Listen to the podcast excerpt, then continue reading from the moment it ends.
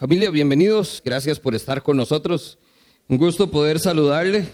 Aprovecho de una vez y hago el paréntesis, que no debería ser paréntesis, sino es lo que realmente tenemos que tener nosotros como premisa. No está solo o está sola.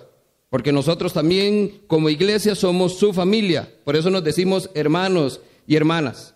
Precisamente por ese sacrificio que hizo Cristo en la cruz, somos perdonados y dice que cuando Cristo nos perdona, él nos da entonces su Espíritu Santo y nos permite clamar al Padre, Abba, Padre. Y ese papá nos adopta como sus hijos, a todos. Por eso dicen por ahí que Dios tiene hijos, no nietos, porque todos somos hijos de Dios y por lo tanto hermanos y hermanas también. Así que nadie está solo hoy, hoy estamos precisamente en familia. Y hablando de familia, permítame contarle un poquitito de mi familia. Si usted me conoce, sabe quiénes son ellos. Ahí está mi esposita, Caro, y están nuestros hijos, Daniel y Gabriel. Esa es mi familia hoy. Pero antes de tener esta preciosa familia, esta era mi familia. Y ahí está entonces don Oscar, doña Susan y Tatiana. Esa fue la familia con la que nací y crecí. Pero vea lo interesante, no es que una reemplazó a la otra. Lo que hizo fue hacerla más grande. Y entonces mi familia se hizo un poquito más grande. Pero también cuando me casé, no es solo la familia que yo tenía, sino que también puedo abrazar ahora a la familia de mi esposa. Y somos también entonces familia. Y no solo eso, si usted me pregunta a mí particularmente, una de las grandes bendiciones que tengo yo en mi casa, y que creo yo que es por lo que este sentido de familia es tan fuerte, es porque cuando yo pienso en familia, pienso en esto. Ese pocotón de gente, normalmente, hasta antes que se viniera la pandemia, todos los domingos, desde lo que yo tengo uso de razón, comíamos a la hora del almuerzo en casa de mi abuela. Por lo tanto, si usted come conmigo, se da cuenta porque a veces hay que aprender a pelear por la comida. Porque mi abuela nada más decía, venga, preparé picadillo, pero ahí hizo picadillo como para 10. Y se le olvidó que los nietos crecimos y comíamos más. Pero entonces, ¿por qué les cuento esto? Porque en algún momento, cuando yo pienso en familia, no pienso en menos de 30 personas, porque todos ellos son mi familia. Y no solo llega hasta ahí, sino que de cinco años para acá, esta también es mi familia. Durante todo este tiempo, cada uno de ustedes se ha ido haciendo parte de mi familia. Cuando yo pienso en familia, pienso en un montón de gente que Dios ha puesto a mi lado para amar, para servir y personas con las que puedo contar aún en los tiempos más difíciles. Y eso es lo que yo quisiera que usted se lleve el día de hoy. La familia es familia. No se escoge. Algunos dicen que la puedo elegir cuando me caso, pero no es así. Porque desde la perspectiva bíblica creo que Dios puso a mi esposa para mí. Por lo tanto, también es parte de Dios y me fue dada por gracia. Y ustedes yo tampoco los escogí. Dios me los ha ido dando por su gracia y por su misericordia. Y eso es lo que yo creo que tenemos que tener clarísimo hoy, familia. Nosotros tenemos la oportunidad de decir y experimentar que no hay soledad. O no debería, porque la hay, a veces nos sentimos, pero no debería existir eso. Y no se trata de si somos familia pequeñita o una familia grande. El punto es que hay familia y dice por una película por ahí que Ohana es familia y la familia, chicos, nunca te abandona. Qué lindo los chiquitos, ¿verdad? Y la familia nunca te abandona. Algunas familias en este mundo sí, pero la familia de Dios ahí va a estar. Dios prometió nunca abandonarnos. Así que, si tiene su Biblia por ahí, permítame llevarlo al libro de Nehemías y utilizar una porción de este texto como plataforma para presentar el tema de familia y cómo entonces nosotros podemos entender cómo debe ser nuestra familia y qué hay que hacer con nuestra familia. Nehemías capítulo 4, vamos a estar ahí. Mientras vamos al texto, déjeme decirle, cada vez son más, creo yo, los temas que la sociedad se atreve hoy a redefinir Permítame decirlo de nuevo. Cada vez son más los temas que hoy la sociedad se atreve a redefinir, a partir de un marco de nuevos valores y una aparente nueva normalidad. Y debería usar comillas, porque no existe una nueva normalidad. Pero irónicamente pareciera que eso es lo que vivimos. Nuestros hijos y muchos de nosotros hoy estamos bombardeados con juegos, canciones, películas, series, páginas en internet, todo esto que nos está diciendo, todo está bien, todo está permitido, no hay nada malo, disfrute la vida. Ese replanteamiento hace que entonces nosotros digamos, ¿y cómo es? Porque en la iglesia me dicen algo, pero el mundo me dice otra cosa. Ahí es entonces donde lanzo la pregunta de esta mañana. ¿Qué debe hacer la iglesia cuando los fundamentos morales de la sociedad parecen derrumbarse? O incluso en muchos casos ya son escombros a nuestro lado. ¿Qué debe hacer la iglesia? Y si nosotros somos la iglesia, la pregunta es personal para usted.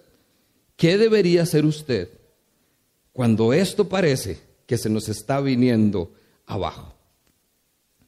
Déjeme recordarle que la iglesia es la que ha sido llamada a ser columna y sostén de la verdad. No cualquier verdad, la verdad, la verdad de Cristo. Y si la iglesia es la única que tiene esta capacidad por siglos y no hace su tarea, ¿qué va a pasar? ¿Quién lo va a hacer? Dijo el Chapulín, ¿y ahora quién nos podrá ayudar? Si la iglesia no cumple su tarea, no hay nada que podamos hacer. Y ahí podríamos comenzar a sentir esperanza. Nosotros hoy, la respuesta sencilla a esta pregunta debería ser pelear. A nosotros nos toca pelear por nuestra familia. Porque nadie más lo va a hacer. Nadie más lo va a hacer. Nos toca a nosotros pelear por nuestra familia. Permítame entonces ir a Nehemías. Vamos a estar en el verso 17, primeramente. Dice, tanto los que reconstruían la muralla como los que acarraban los escombros y los que cargaban el material, note acá, y esta es la frase que quiero que vea, con una mano trabajaban y con otra mano sostenían sus espadas. El planteamiento que nos está haciendo Nehemías para pelear por nuestra familia es que nosotros tenemos que tener en una mano la espada y otra mano en la obra. Una mano para pelear y una mano para construir. Ahora, ¿cómo llegamos a esto hoy? Porque ahí es donde necesitamos un poquito de contexto. ¿Qué es lo que está sucediendo acá? Déjenme contarle la historia. Vamos atrás. Antiguo Testamento. Dios libera al pueblo de Israel, pero el pueblo de Israel se porta mal, desobedece a Dios y entonces son conquistados. ¿Son conquistados por quién? Por Nabucodonosor, ¿se acuerda? Nabucodonosor viene, conquista el pueblo y se lo lleva a tierras extranjeras. Y entonces, en estas tierras extranjeras es donde el pueblo está sufriendo, porque está lejos de casa y perdió todo lo que Dios le había dado. En ese contexto, Nehemías dice que él es copero del rey. Y no es que le vende copos al rey, es que es una persona de confianza. Es la persona, la mano derecha, podríamos decir, del rey. Y Nehemías, entonces, como es la mano del rey, dice que goza de su favor, pero sufre por su pueblo. Nehemías se da cuenta que mientras él está llevando una buena vida, su pueblo está en casa, lejos, perdón, está lejos de casa, sufriendo. Ahora, Nehemías, ¿qué es lo que hace? Aquí es donde comenzamos a ver la intención. Nehemías, por esa confianza que tiene con el rey, le pide un favor. Y le dice al rey, déjeme ir a mi pueblo para que yo lo pueda reconstruir. Reconstruir. Por eso es que ya vemos una mano en la obra, una mano en la pelea. Y número tres, Nehemías entonces tiene propiamente la tarea de reconstruir la muralla. Cuando fue conquistado Jerusalén, el pueblo quedó prácticamente destruido. Ruinas era lo que había. Y en aquel entonces las ciudades siempre tenían una muralla bordeándolas. ¿Por qué? Eso se llama protección. Una ciudad que no tenía protección, sabíamos que no valía nada. ¿Por qué? Porque no tiene nada que proteger, no tiene nada que guardar. Era fácilmente eh, conquistada. Por eso Nehemías tiene la tarea específica de levantar las murallas de Jerusalén para que veamos que otra vez la ciudad está protegida. En ese contexto, entonces ahora sí, veamos un poquitito el texto de hoy. Vamos al verso 11, ahí mismo, en el capítulo 4, verso 11. Nehemías entonces dejó el lugar donde estaba, gozó con el favor del rey, quien no solo le dio permiso para construir, sino que le dio los recursos humanos y además los materiales para que pudiera reconstruir la muralla. Está ya ahora en Jerusalén y está haciendo la obra en Jerusalén. Esto es lo que dice Nehemías. Y nuestros enemigos maquinaban, les caeremos por sorpresa y los mataremos. Así haremos que la obra se suspenda. Algunos de los judíos que vivían cerca de ellos venían constantemente y nos advertían, note la advertencia, los van a atacar por todos lados. Los van a atacar por todos lados. Así que puse a la gente por familias. Los puse con sus espadas, con sus arcos y lanzas detrás de la muralla, en los lugares más vulnerables y desguarnecidos. Y luego de examinar la situación me levanté y le dije a los nobles y gobernantes y al resto del pueblo, no tengan miedo, acuérdense del Señor que es grande y temible. Y aquí está nuestra frase hoy, nuestro versículo clave. Peleen entonces por sus hermanos, por sus hijos, por sus hijas, por sus esposas y por sus hogares. Peleen por su familia, es lo que les dice Nehemías. Ahora, cuando nosotros vemos una historia como esta, vemos que entonces hay una batalla que librar.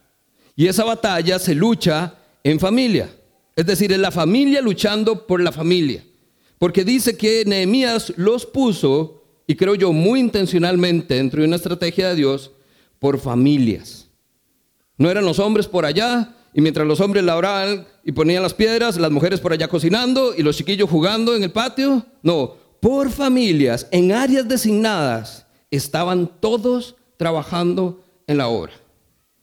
Con una mano construían, con otra mano peleaban. Note la estrategia.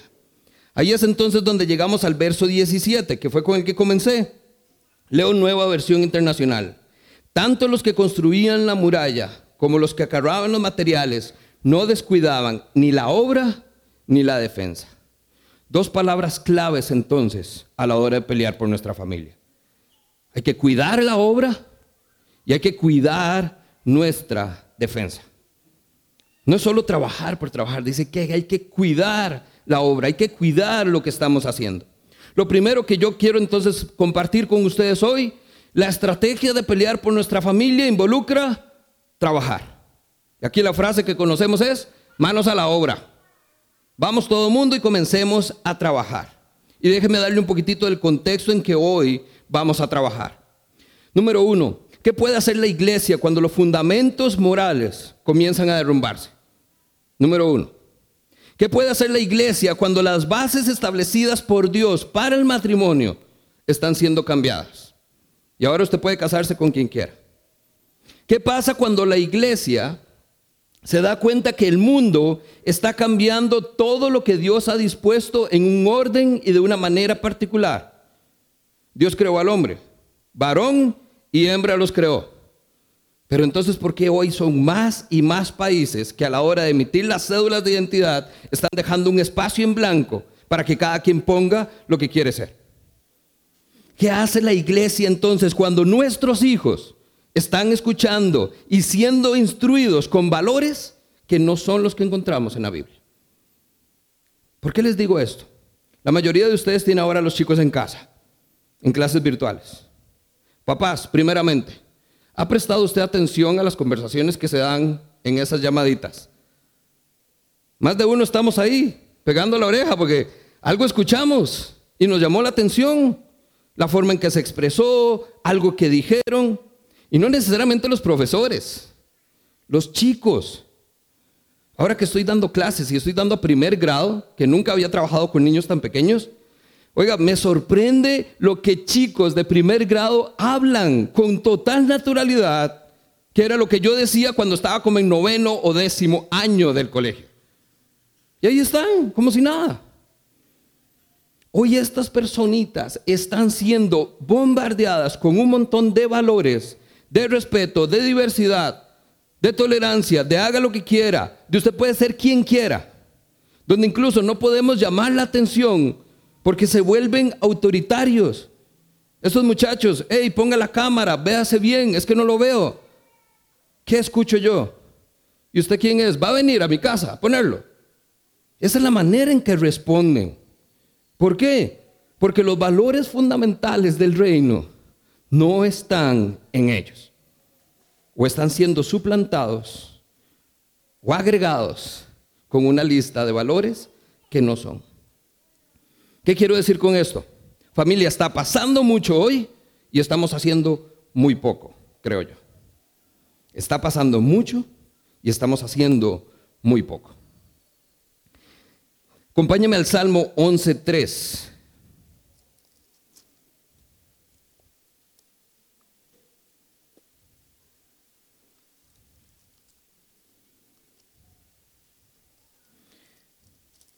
Vamos a darle te invito porque realmente quiero que esté conmigo. Porque estas son palabras que tienen que calar en nosotros. Salmo 11, verso 3. Dice, cuando los fundamentos son destruidos, ¿qué le queda al justo? Leo la traducción en lenguaje actual. Cuando, si, perdón, si todo en este mundo parece estar bajo el control de los malvados, ¿qué puede hacer la gente honrada? Y esa creo yo que es la pregunta válida que nosotros nos hacemos hoy. Todos somos conscientes de que esto es una realidad para nosotros. Sería iluso pensar que no. Pero entonces, ¿qué hacemos?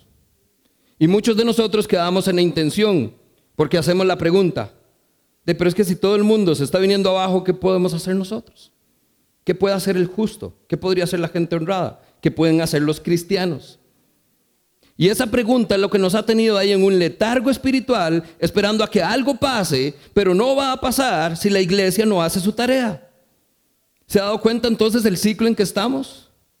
Es momento de pelear por nuestra familia, porque no va a pasar mágicamente. Algo tenemos que hacer y Dios nos va a usar a nosotros para esto. Nehemías, un poquitito de contexto y le dejo la tarea para que lo haga en casa. Capítulos 1 al 4. En el capítulo 1, Nehemías está contando la historia de cómo fue que llegó a Jerusalén. Y dice en los primeros versos que llegó, llegó alguien a visitarle y le preguntó, ¿y cómo están los judíos? Y le dijeron, a ah, los judíos, los judíos están allá sufriendo, están en una pura desgracia. Y la muralla completamente destruida. Y en pronto Nehemías dice estas palabras. Y entonces lloré, lo cual es natural, natural, perdón. Lloré pero dice después Nehemías, entonces ayuné y oré. Nosotros podemos llorar, lamentarnos, es más, le doy permiso de quejarse si quiere, pero no se quede ahí. Ayune y ore por su familia. ¿Qué dice Nehemías? Entonces oré un poco más y oré al Dios del cielo y el Dios del cielo me dijo, vaya y le pide al rey que lo deje ir. No fue que entonces se le ocurrió una gran idea. Nehemías hizo la voluntad de Dios. Y el texto dice, oré al Dios del cielo y entonces le pedí que me dejara ir. Capítulo 2, verso 4. Si al rey le agrada y está contento conmigo, envíeme a Judá para reconstruir la ciudad.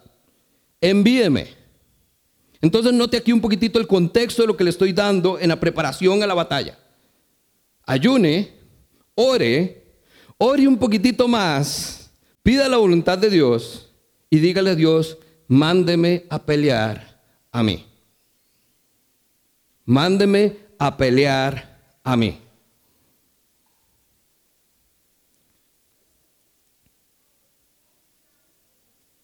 Cuando nosotros vemos la tarea de reconstruir la muralla, que es lo que entonces estamos viendo acá, dice que Nehemías está reconstruyendo la muralla. Reconstruir es que hay que quitar los escombros de algo que hubo y comenzar a poner los piedras, los cimientos de algo nuevo que va a haber. El reconstruir me habla de que el mundo nos está enseñando valores irreales. ¿Cuáles son los escombros que tenemos hoy? ¿Producto de qué? De que el mundo entonces hoy nos dice, importa cómo nos vemos. El dinero importa y mucho, porque entre más tengamos, más felices somos. La apariencia tiene que ver con el sexo. Todo tiene que ver con el sexo, es más. Es importante que la gente reconozca quiénes somos y más importante que vea lo que hacemos. Un sentido de posición, de reconocimiento.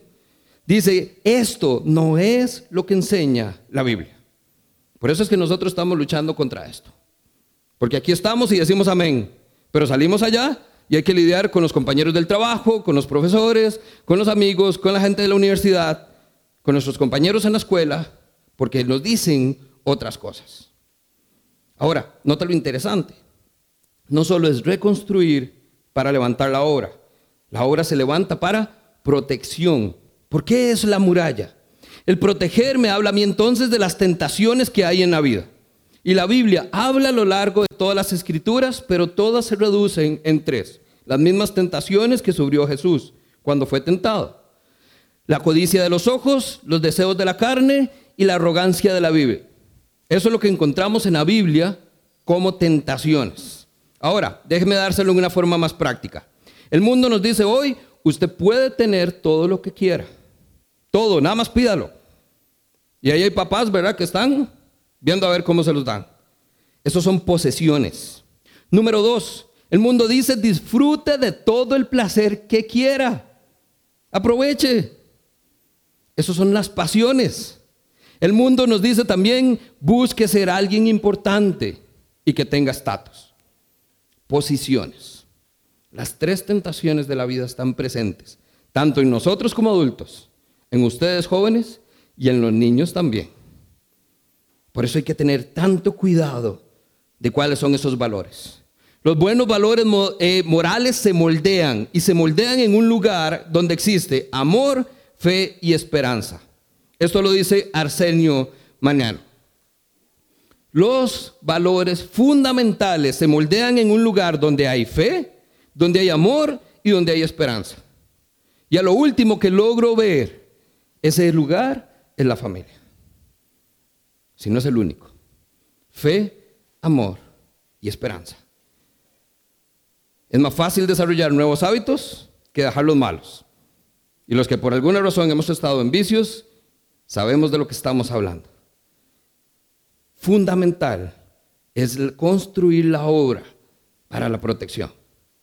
Pero entonces, si va a protegernos, tenemos que ver entonces que hay una tarea más. Tenemos que construir con fundamentos sólidos. Esa nueva muralla que levantemos, no la levantemos a partir de lo que hubo, Levantémosla a partir de lo que la Biblia nos dice que debe tener una familia sólida. Algunos aspectos generales, muy puntuales. Les voy a dar el ABC de la familia de Dios. Número uno, la A, amor. Y esa la dejo ahí porque creo que todos entendemos. Amor, protección, atención, cariño, afecto, todo el convito de tener amor en una familia. Número dos, la letra B. Tiene que haber buen ejemplo, familia. Porque el problema que tenemos hoy es que aquí decimos, pero en la casa no hacemos. Y por eso nuestros hijos, nuestros jóvenes y nosotros mismos nos quedamos extrañados de que lo que se supone que tenemos que hacer no se ve. No predicamos con el ejemplo, predicamos con palabras, señalamos los errores, pero ¿y quién nos está modelando? ¿Quién está siendo ejemplo en la casa? Y buen ejemplo, porque podemos ser mal ejemplo. ¿Quién puede ser el buen ejemplo en casa de esos buenos valores y esos fundamentos sólidos? Deuteronomio 6 nos recuerda el mandamiento olvidado. Les dijeron, apréndase de memoria todas las enseñanzas que hoy les he dado. Repítelas a, sus hijos a todas horas y en todo lugar. Cuando estén en casa, en el camino, cuando se levanten y cuando se acuesten. Pregunta rápida de estadística. ¿A quién le enseñaron este versículo?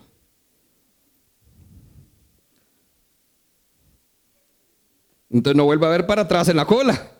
Sus hijos no lo saben. Esto debería ser algo que es generacional. Esto lo recibieron los padres en el Antiguo Testamento. Grábese estas palabras e incúlqueselas a sus hijos.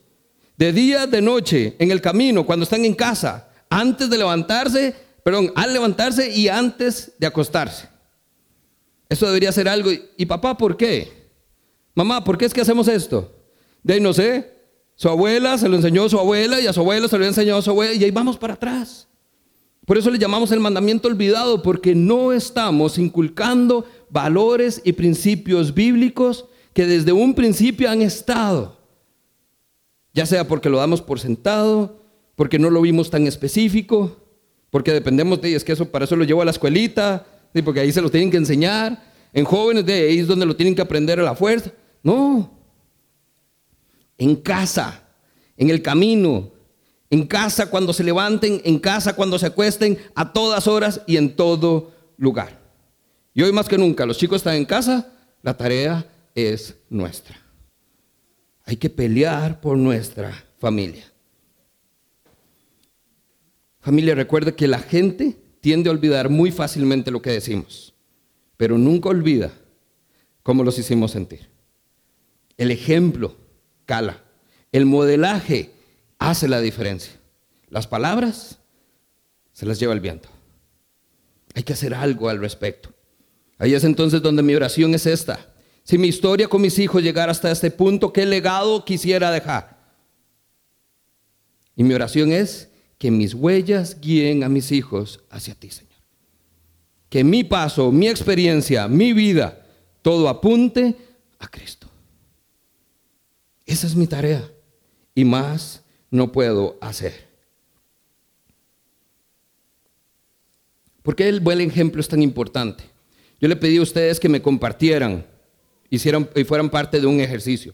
Ahí en pantalla está la manera en que muchos de ustedes describieron a su familia. Y la palabra que más usaron fue unida. ¿Pero qué significa una familia unida? Pues estamos juntos pero no revueltos. Entonces cuidadito ahí. Muchos otros usaron para describir dividida. Entonces, de ¿estamos unidos o estamos divididos? Tenemos de los dos. Otras dijeron, de mi familia es normal. Normal a veces diríamos, no es, no es una mala palabra, pero quiere decir que no hay nada extraordinario, no hay nada diferente a los demás. Otros usaron la, la palabra disfuncional. Otros pusieron que son invaluables para ellos. Pero otros pusieron eh, que son entonces eh, atípicos. Se nota cómo entonces tenemos una gama muy diferente de cómo se describe a esa familia. Y eso es por el ejemplo. Porque podemos predicar del amor, pero si no lo ven en casa, si no lo vemos con nuestros papás, si no lo experimentamos entre hermanos, no pasa nada.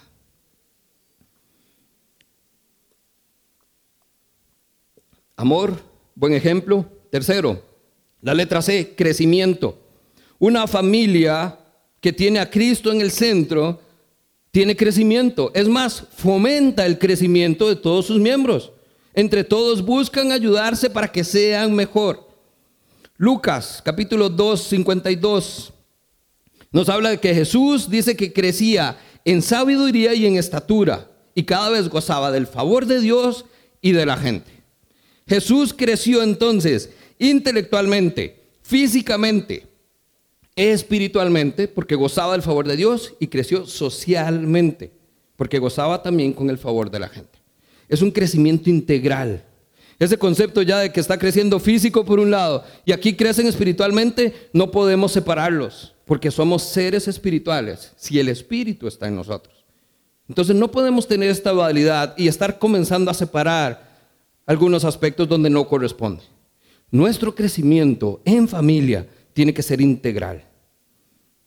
Todos buscando siempre lo mejor para cada uno. La resiliencia, familia, resiliencia, perdón, se fomenta en casa. Esto no es algo que se aprende afuera, es algo que se aprende en casa. Esa capacidad que tenemos los seres humanos para hacer frente a principios, a problemas, a situaciones, a obstáculos, se desarrolla a partir del buen ejemplo que ha habido en casa, a partir de los fundamentos que me han puesto en casa. Y por eso es que nosotros lo vemos afuera, en la escuela, en el colegio, en la universidad o incluso aquí en la iglesia y no lo vemos real. Tiene que haber crecimiento. El ABC. Y les doy un bonus, un extra, porque estamos en tiempos de celebración. La letra D. Para mí tiene que haber diversión. Y creo que esto es fundamental, porque creo que es un muy buen facilitador de crecimiento y de experiencias. Una familia tiene que ser divertida, porque Dios no quiere que la vida sea meramente eh, afrontada o pasada.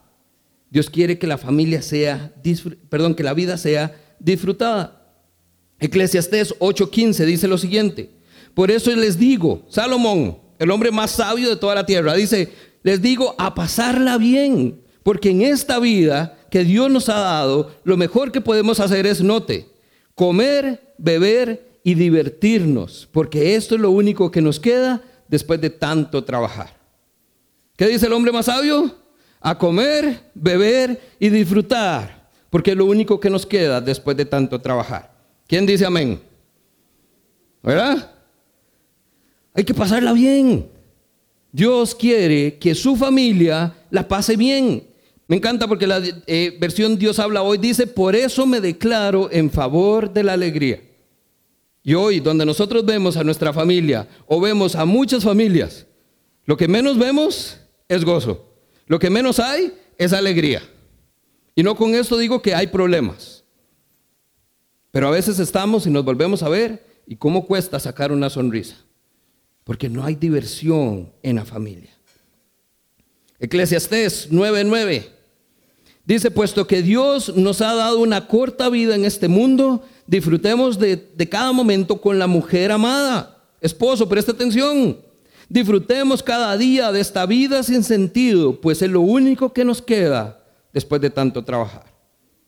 Esposo, disfrute con su esposa. Esposa, disfrute con su esposo. Y esto es para todos, familia. Yo creo que si algo nos ha evidenciado la pandemia, es que no sabemos cuántos mañana nos quedan. Si solo nos queda hoy a pasarla bien y disfrutar, a pasar tiempo en familia y a pasar tiempo con aquellos que amamos, porque mañana puede que no estén. No nos queda más en esta vida después de tanto trabajar. Así que la advertencia que está ahí es cuidadito con aquellos que por estar trabajando no tenemos tiempo para disfrutar de la vida. Y disfrutar de la vida en familia.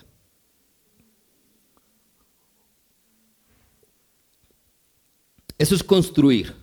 Y construir sobre fundamentos sólidos. Construir sobre fundamentos, valores que van a traer algo bueno a nuestra familia. Pero entonces eh, Nehemías, no se olvide, volvemos al inicio. Dice que en una mano tenían entonces la espada y en otra tenían la herramienta para la obra. En una mano estamos construyendo y con la otra mano estamos peleando. Entonces, si ya vimos la parte de construir, veamos la parte de luchar. ¿Cómo se lucha entonces por la familia? Muy práctico. Número uno, vamos entonces eh, a Nehemías nuevamente, verso 12. Nehemías 4, verso 12. Dice, algunos de los judíos que vivían cerca de ellos venían constantemente y nos advertían, los van a atacar por todos lados. Entonces, lo primero que vamos a hacer para prepararnos a la batalla es prestar atención a la advertencia. Que no digan, a mí nadie me dijo. Familia, todo, todo, todo flanco es hoy una oportunidad para atacar del enemigo. Cualquier área. Una relación no fortalecida en el matrimonio, blanco fácil. Una relación no fortalecida entre sus hijos, blanco fácil. Jóvenes, ese sentido de rebeldía de que no quiero estar con mis papás, de que quisiera estar solo, de que mejor solito y que me dejen a mí vivir mi vida, es un blanco fácil para el que las ataque el enemigo. El hogar, descuidar el hogar por estar trabajando, blanco fácil. Y ahí puedo seguir con la lista. La advertencia que le dieron a Nehemías es, los van a atacar por todos lados. Y donde yo veo el mundo hoy, Creo que sí. Nos están llegando flechas por todo lado. Y cada vez son malas historias que escuchamos acá, tristemente, de familias que están siendo quebrantadas, hijos que se están yendo de la casa, parejas que se están separando, parejas que ya no tienen ni siquiera la intención de casarse, y todo producto de los ataques que nos vienen de todo lado. Número dos, verso 13, dice Nehemías, puse a la gente por familia y les di espadas, arcos y lanzas. Para prepararnos para la batalla, tenemos que estar en familia, en los lugares vulnerables, juntos, listos, tanto construyendo como peleando. Cada familia tiene que tener sus armas. Según sus problemas, según sus talones de Aquiles, prepare las armas apropiadas. Arcos, flechas, lo que sea necesario para poder pelear por nuestra familia. Si el ataque llega y usted está no preparado, si usted está descuidado, no hay nada que hacer. Corra. Y después vemos todos los problemas que eso acarrea. Pero si usted está preparado y tiene las herramientas, tenemos oportunidad. Y número tres, la motivación, verso 14. Luego de examinar la situación, me levanté y le dije a los nobles, gobernantes y el resto del pueblo, no tengan miedo. Acuérdense del Señor que es grande y temible. Peleen por sus hermanos, por sus hijos, por sus hijas, por sus esposas y por sus hogares. La motivación tiene que ser suficiente para que hagamos algo. Y la motivación en nuestra familia. Yo puedo decir, a mí no me pasa nada, ya estoy viejo, ya viví mi vida, ¿qué me van a hacer? Pero mi familia, tóqueme a uno de mis hijos. Y dijo entonces, no me bajo de la cruz, pero quizás escupo desde arriba. ¿Por qué? Porque nos salimos de casillas. Nosotros tendemos a ver que todo está bien, somos muy respetuosos, muy cristianitos, pero toque a nuestros hijos y usted va a ver leones y leonas, fieras completas defendiendo a sus crías. ¿Por qué? Porque la familia tiene valor para nosotros. Pelee por sus hijos, por sus hijas, por sus hermanos, por sus esposos, por su esposa. Y ahí tiene motivación suficiente para no quedarse sentado, para hacer algo al respecto. Y ahí es entonces donde vuelvo el mensajito que di al inicio. Para muchos de ustedes, la iglesia es su única familia. Porque precisamente la familia natural fueron los primeros que le abandonaron, fueron los primeros que le dieron la espalda, fueron los primeros que le rechazaron quizás. Y para muchos de ustedes, la iglesia es el único espacio que llaman familia. Por eso es que hemos hecho, creo yo, esfuerzos por mantenernos abiertos mientras podamos. Porque para algunos, mientras es muy fácil decir nada más, no, deberíamos estar lejos. Hay personas que entonces lo que dirían es, ¿y a dónde, a dónde voy? ¿Con quién? Si mi familia está en la iglesia. Si la iglesia es mi familia. Por eso dice el texto, peleen por sus hermanos y por sus hermanas. En esta pelea estamos igual que Nehemías, cada quien en un área designada, en las áreas fuertes y vulnerables de la muralla. Pero no se le olvide, pelee también por su familia, pero pelee también por el hermano y la hermana que usted ve por ahí solitos, que no tiene con quién pelear. Seamos nosotros esa familia extendida que tanto se necesita. Y quiero que vea lo siguiente. Esta generación que tenemos hoy, yo no creo que sea atea y no creo que sea como muchas piensan, que ya es una generación perdida. Yo creo que la generación que hoy vemos es una generación perdida y confundida que está encontrando respuestas en los lugares equivocados.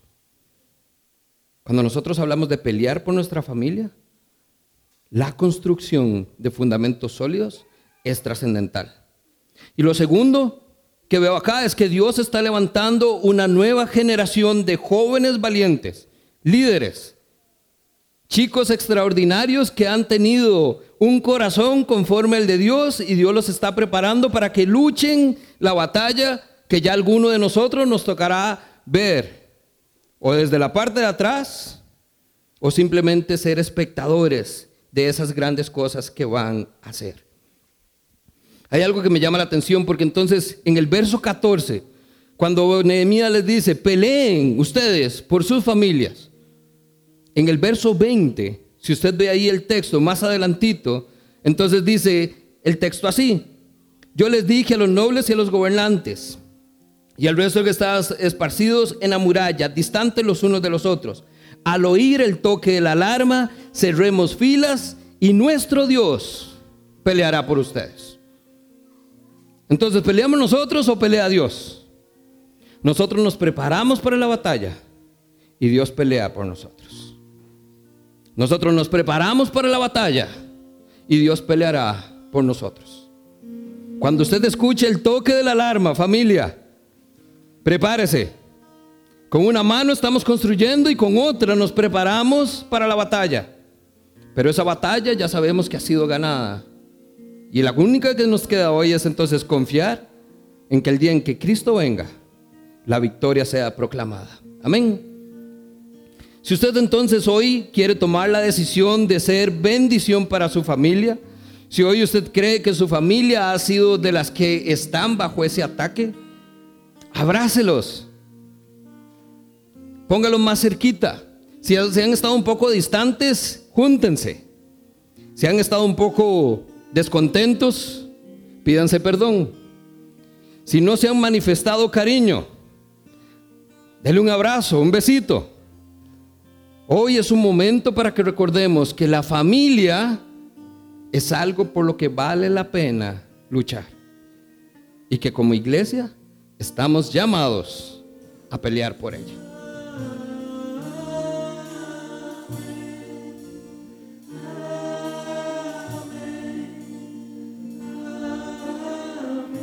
Esta es nuestra bendición para su familia hoy. Y usted lo único que necesita decir es amén. Es recibirla, experimentarla y ver cómo la gracia y la misericordia de Dios es derramada sobre su familia.